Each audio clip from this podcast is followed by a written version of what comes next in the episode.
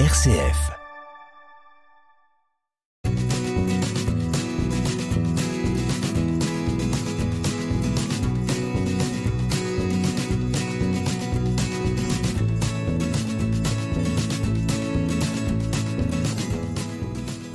Un conseil, une écoute, un moment de pause. Pour les, parents, c'est toujours, et pour les enfants aussi, c'est toujours un moment agréable. Et euh, il existe un lieu à Chalon, un lieu convivial où parents et enfants petits peuvent passer une après-midi avec d'autres parents dans un lieu euh, favorable à, au jeu, à l'écoute, à la parole. Eh bien, ce lieu s'appelle la Maison à Petits Pas. Et pour nous faire découvrir cette structure, nous recevons aujourd'hui Madame Lorraine Richer, qui est psychologue clinicienne et coordinatrice de la Maison à Petits Pas. Bonjour Madame. Bonjour. Alors, pour commencer, euh, est-ce que vous pouvez nous parler un peu de ce, cette structure d'accueil qui est un concept original? Ce n'est pas une garderie. Alors, euh, qu'est-ce que c'est? Vous pouvez nous dire? Alors, en effet, la maison à petits pas n'est pas une garderie.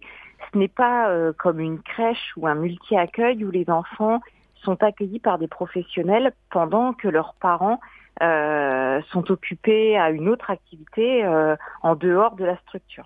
À la maison à petits pas, nous ne gardons pas les enfants seuls, nous accueillons, nous écoutons les enfants, leurs parents ou leur assistante maternelle ou un autre membre de la famille qui reste avec eux présent sur le lieu pendant le temps de la permanence. En ce sens, nous nous démarquons d'une crèche, d'un multi-accueil, évidemment, même d'une école. Nous accueillons les enfants entre 0 et 4 ans. Euh, donc majoritairement, les enfants ne sont pas encore euh, à l'école. Euh, certains fréquentent déjà une assistante maternelle ou fréquentent une crèche, mais le temps de la permanence où ils viennent nous rendre visite, ils sont toujours accompagnés d'un adulte référent qu'ils connaissent et qui reste auprès d'eux pendant ce temps-là. D'accord. Et alors cette cette structure d'accueil, comment est-elle née? Enfin, quelle est l'idée fondatrice au départ? Alors, euh, en premier lieu, la maison à petits pas de Châlons-en-Champagne oui. a été créée entre 1994 et 1995. Euh, elle est née de l'idée euh, de différents partenaires du milieu de la petite enfance, donc de Chalon, euh, de vouloir créer un lieu qui permettrait de créer du lien social pour les très jeunes parents il n'existait rien. Donc, fort de ce constat, les différents acteurs se sont réunis pour euh, parler euh, de, de, de, la création d'une structure comme celle-ci. Et c'est le Secours catholique euh, qui est donc qui s'est positionné pour pouvoir créer ce lieu. Et donc, en 1995, il a vu jour dans le quartier du Verbeau. la que le Secours catholique a décidé, c'est que nous pourrions euh, partir sur les bases euh, de ce qui a été créé euh, fin 1970 par Françoise Dolto avec la structure qui s'appelait la Maison Verte. Ah oui. donc la psychologue de l'époque, Cécile Brugman, en 1995, qui a porté ce projet-là avec le Secours catholique, a donc décidé de créer la Maison à petits pas euh, dans la veine du mouvement de la Maison verte de Françoise Dolto. Françoise Dolto qui était une illustre psychanalyste ouais, parisienne. Euh, et donc, euh, encore jusqu'à ce jour, la Maison à petits pas continue d'œuvrer euh, vraiment avec les principes de la psychanalyse attachés à Françoise Dolto. Et alors donc, Justement, précisément, quelles, quelles, sont les valeurs pédagogiques que vous voulez promouvoir auprès des, des parents, mais aussi des enfants que vous accueillez, même le temps d'une après-midi oui. Il se passe certainement des tas de choses et Bien vous sûr. arrivez à faire passer plein de choses. Alors, euh, nous n'avons pas à proprement parler de pédagogie à la maison à petits pas. Ce que nous avons, c'est de l'écoute. Euh, c'est vraiment, euh, si vous voulez, un lieu atypique euh, un lieu même un peu subversif, c'est-à-dire que euh, les enfants, euh, l'accompagnant de l'enfant vient pour chercher du lien social majoritairement, euh, rencontrer d'autres enfants, rencontrer d'autres adultes. Et, euh, nous, nous sommes là en tant qu'accueillants euh, pour véhiculer, si vous voulez, la parole des enfants, le début de la parole des enfants. Nous sommes là pour les écouter et aussi pour écouter les adultes qui les accompagnent. C'est vraiment ça notre action première, un lieu de rencontre entre enfants adultes et un lieu de parole et d'écoute.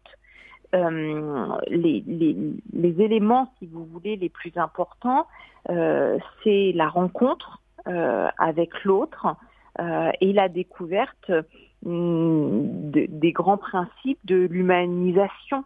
Euh, se respecter, faire avec la différence. on est dans un temps comme ça qui est très différent d'autres lieux, d'autres institutions où les gens viennent passer une demi-heure, une heure, deux heures, trois heures, et c'est un instantané. Nous, on accueille l'instantané et l'imprévu avec notre regard, avec nos oreilles. Nous n'avons pas de pédagogie. Si D'accord. On offre un lieu euh, avec des jouets adaptés aux enfants que nous accueillons, à la tranche d'âge, au développement des enfants que nous accueillons, mais euh, nous ne faisons pas à proprement dit d'activité, d'animation. Nous recevons que le public que nous accueillons amène. D'accord. Et alors, euh, euh, quels sont les, les, les, parents qui, comment, est-ce que ce sont plutôt des des mères, des ou alors vous avez des, des parents, père-mère euh, Est-ce que ce sont des gens seuls Est-ce que ce sont des des très jeunes parents Est-ce que mm. ce sont des parents un peu désarçonnés ou alors au contraire des gens qui ont envie de prendre un bon moment ouais. Qu'est-ce que vous avez comme parents Majoritairement majoritairement, vous n'allez pas être surprise, dans la petite enfance, c'est très féminin. D'accord. Euh, donc nous avons majoritairement en effet des mamans. Ouais. Euh, on a quelques papas aussi euh, de temps en temps ou de façon très régulière. Majoritairement nous avons des mamans et des assistantes maternelles euh, qui décident de voilà de venir avec les enfants qui leur sont confiés par leurs parents sur nos temps de permanence. D'accord. après nous avons vraiment vraiment vraiment sur le plan euh, des âges, tous les âges. Nous avons des très jeunes mamans, nous avons des mamans qui sont euh, qui sont plus avancées euh, dans leur vie, avec des fratries. Des fois, il y a un, deux, trois enfants. Des fois, il n'y en a qu'un seul. nous avons tous les tous les horizons professionnels, des familles ou des mamans qui sont sans emploi, des mamans qui sont très très occupées par leur vie professionnelle c'est vraiment un panel, un échantillon de la société qui est très très large. D'accord. Et alors justement, euh, précisément pendant ce temps où les enfants et les parents viennent, euh, bon, vous les accueillez. Racontez-nous un peu. Vous, tout le monde est ensemble dans la même pièce, ou bien il y a des pièces différentes, des euh, des jeux différents. Enfin, comment ça se passe? Oui. Alors nous avons déménagé dans un nouveau local euh, tout neuf euh, en octobre 2022, donc euh, il y a cinq mois. nous avons trois pièces, quatre même avec la cuisine.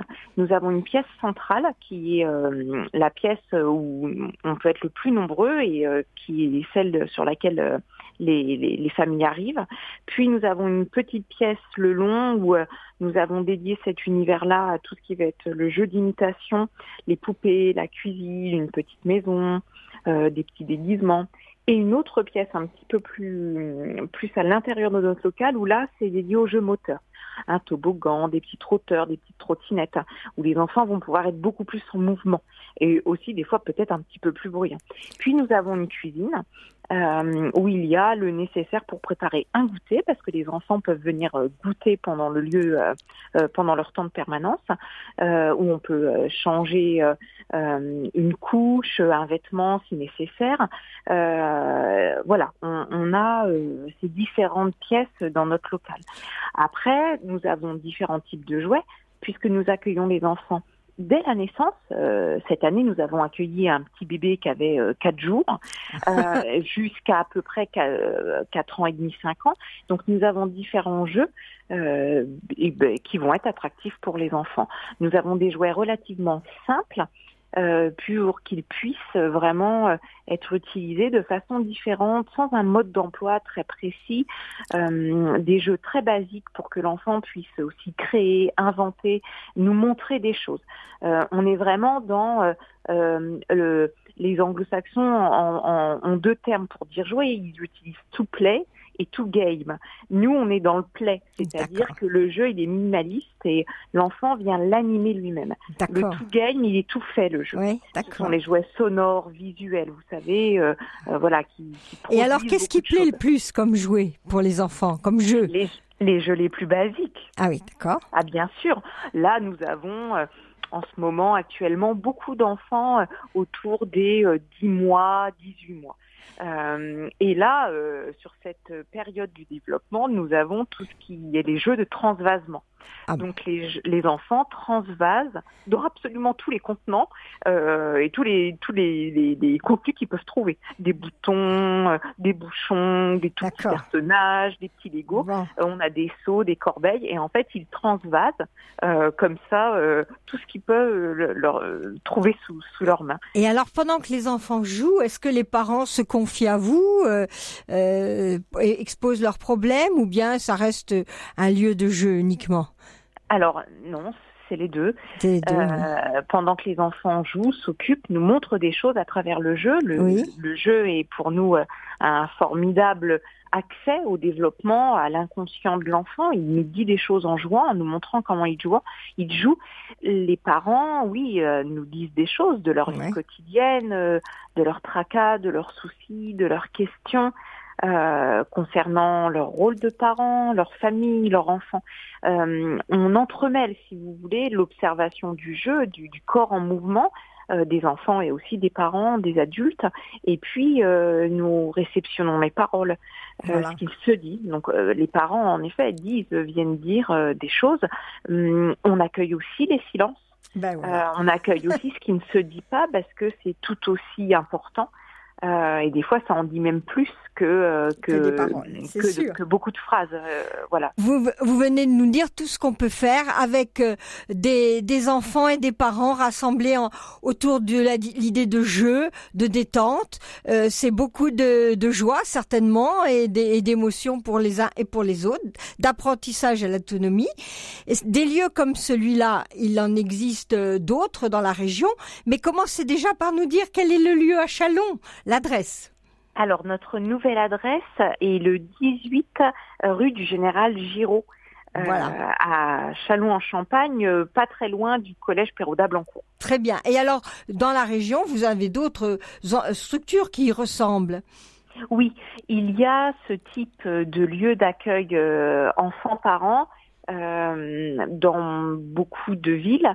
Euh, je sais qu'il y en a euh, un à Épernay, il y en a un à Vitry-le-François qui je crois s'appelle La Parenthèse et il y en a aussi plusieurs d'ailleurs sur Reims dans les centres socioculturels. Eh bien, merci beaucoup, madame. Euh, nous avons pris beaucoup de, plaisir à, découvrir tout ce que pouvaient être ces moments de, partage entre enfants, parents et, personnes qui se, euh, qui se mettent à l'écoute des uns et des autres. Merci, madame. Au revoir. Au revoir.